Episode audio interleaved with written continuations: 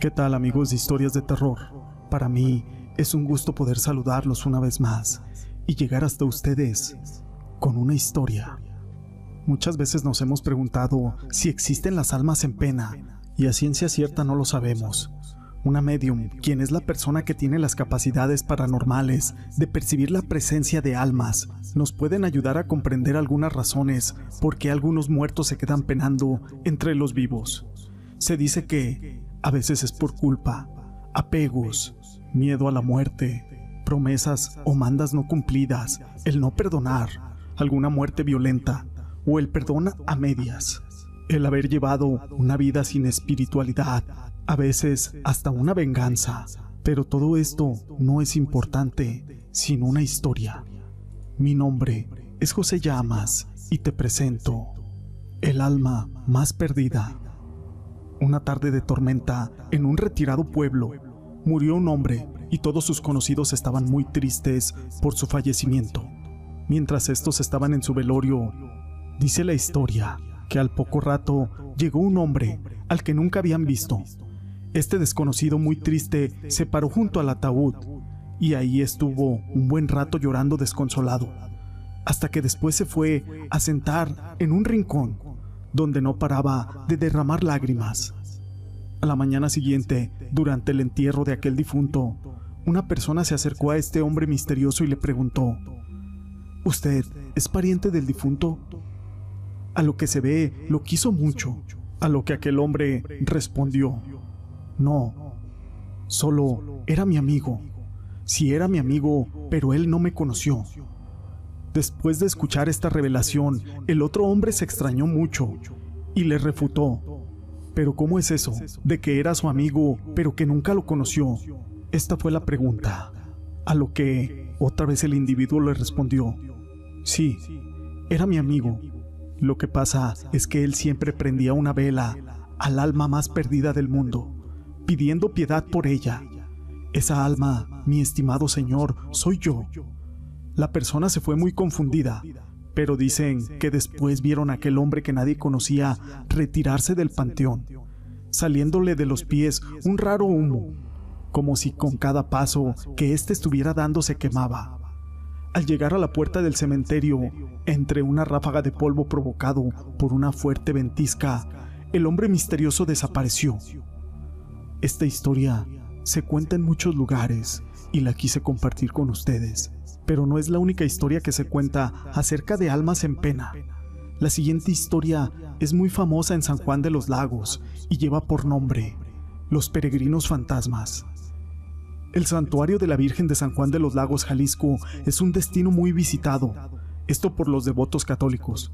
Cada año miles de feligreses realizan peregrinaciones, donde recorren muchos kilómetros, esto para pedir la intercesión y agradecer, o simplemente admirar a la Virgen Milagrosa. Pero, lamentablemente no todos los peregrinos han llegado a su destino. Sus vidas han quedado truncadas en aquel camino.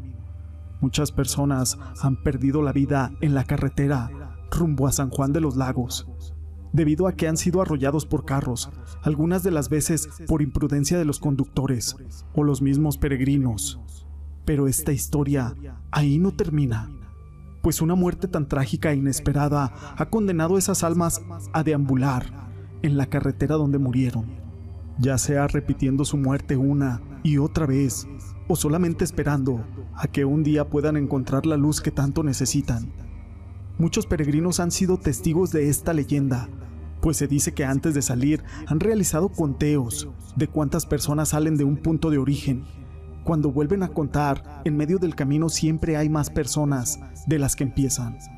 Se podría pensar que son personas que se unen después de haber empezado el recorrido. Pero lo misterioso es que cuando hacen el conteo final, ya estando con la Virgen, aquel número de personas es el mismo de cuando salieron. La gente se ha percatado de nuevos peregrinos que de pronto se encuentran en medio de la peregrinación. Cuentan que los desconocidos son muy silenciosos, tienen su rostro triste y agachado.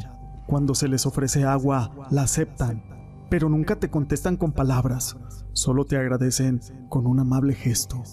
Esta historia es muy conocida en Jalisco. La siguiente historia lleva por nombre el indio que le rezaba al diablo. Cuando los invasores españoles vinieron de Europa hacia América, quisieron evangelizar a todos los indígenas aztecas, pero hubo uno que se unió fervientemente a la religión católica y juró amar a Dios sobre todas las cosas, solo que después de un tiempo no cumplió su palabra. Un día, de forma repentina, enloqueció y mató a su familia completa. La Santa Inquisición lo apresó y lo condenó a la hoguera, esto sin ser confesado de sus pecados, a pesar de que éste sí lo exigía. Fue tal su odio ante aquella ejecución que negó a Dios y lo maldijo. Los frailes, al ver esto, impidieron que rezaran por su alma. Dicen que por este acto cayó en pena, al igual que su alma, por el resto de los siglos.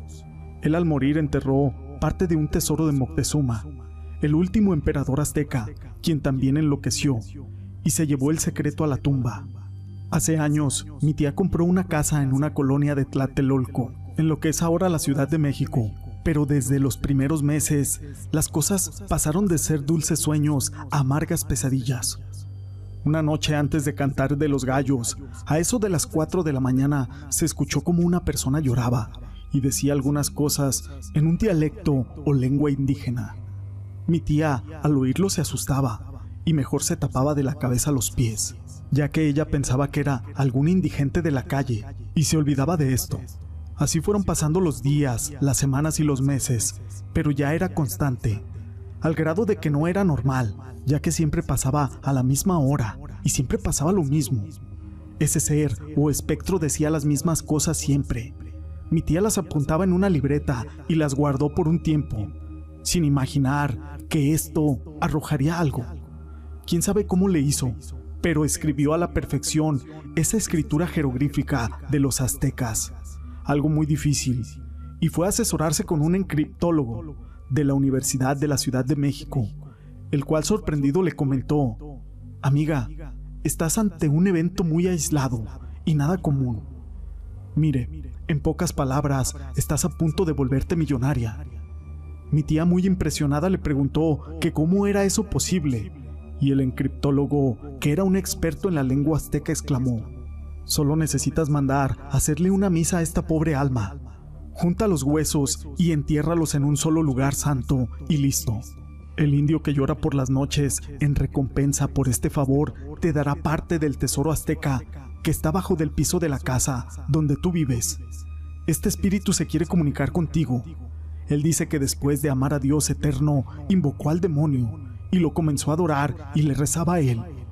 Al final en su locura mató a su familia. Por eso los frailes lo quemaron y enterraron su cuerpo o huesos en estas tierras.